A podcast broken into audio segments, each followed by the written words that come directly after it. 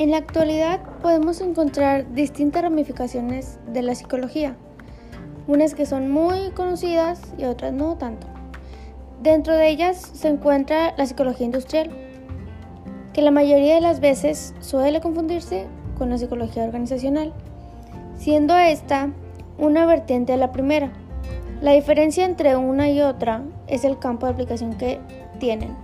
La psicología organizacional se enfoca más en el comportamiento de las organizaciones, comportamiento interno, y la psicología industrial va más allá, pues la psicología industrial es una disciplina que se encarga de la selección de información.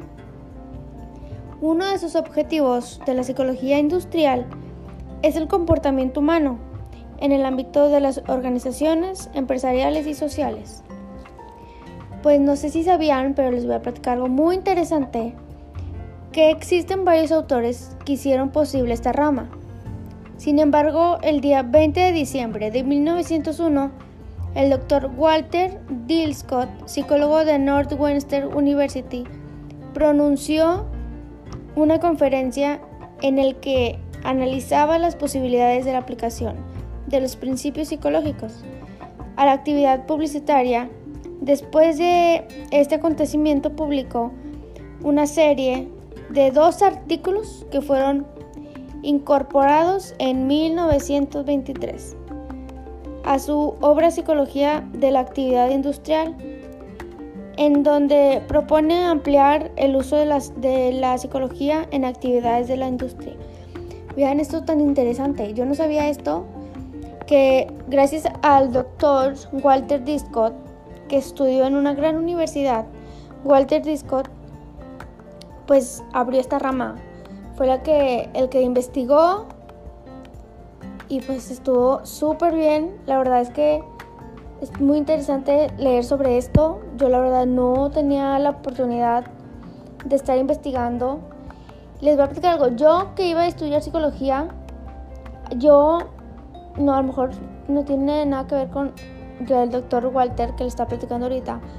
Pero les digo que yo les voy a platicar que a mí me gusta la psicología por varios tipos. De, por ejemplo, de la psicología que es de los niños especiales. A mí me encantan los niños especiales. No sé, me dan mucha ternura, mucha, no sé. Que los, yo quería estudiar eso, pero bueno. Dio un... Eh, pues que siempre no, que siempre no. Pero bueno, volviendo al tema, les digo que está muy bien, muy padre, muy interesante esta información que les acabo de dar. Porque yo no sabía, no sé si ustedes sabían, que pues podemos encontrar distintas ramificaciones de la psicología. No sé si ustedes. Y que sí, ya investigando, ya leyendo bien, sí son unas muy conocidas y otras que dicen nomás no.